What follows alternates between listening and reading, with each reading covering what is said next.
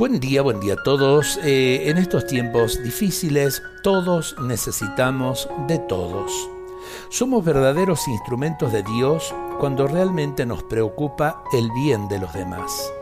Si nuestro corazón es indiferente y en realidad no nos interesan sinceramente los problemas ajenos, entonces solo trataremos de hacer cosas grandes para alimentar nuestro orgullo.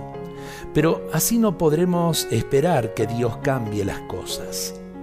Mejor pidamos la ayuda de Dios e intentemos cambiar nuestro interior y nuestras actitudes, porque si nuestro corazón no es sincero, Dios no podrá utilizarnos como instrumentos y finalmente nos sentiremos inútiles egoístas.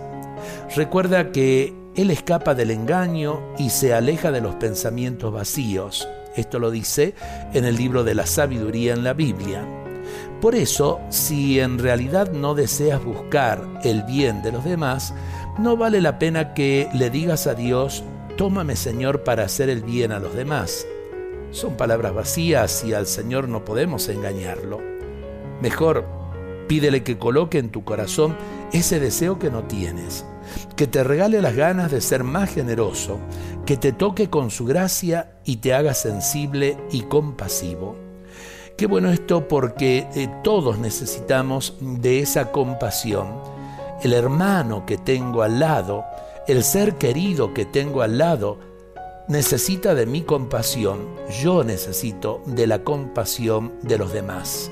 Si lo comprendemos, todos vamos a buscar el bien de todos y a la vez también lo que hagamos para mitigar realmente el dolor y la angustia de estos tiempos difíciles de pandemia. Eh, todos, todos eh, podemos poner un granito de arena para construir una sociedad mejor y para que la salud sea un don recuperado para todos. Dios nos bendiga a todos en este día.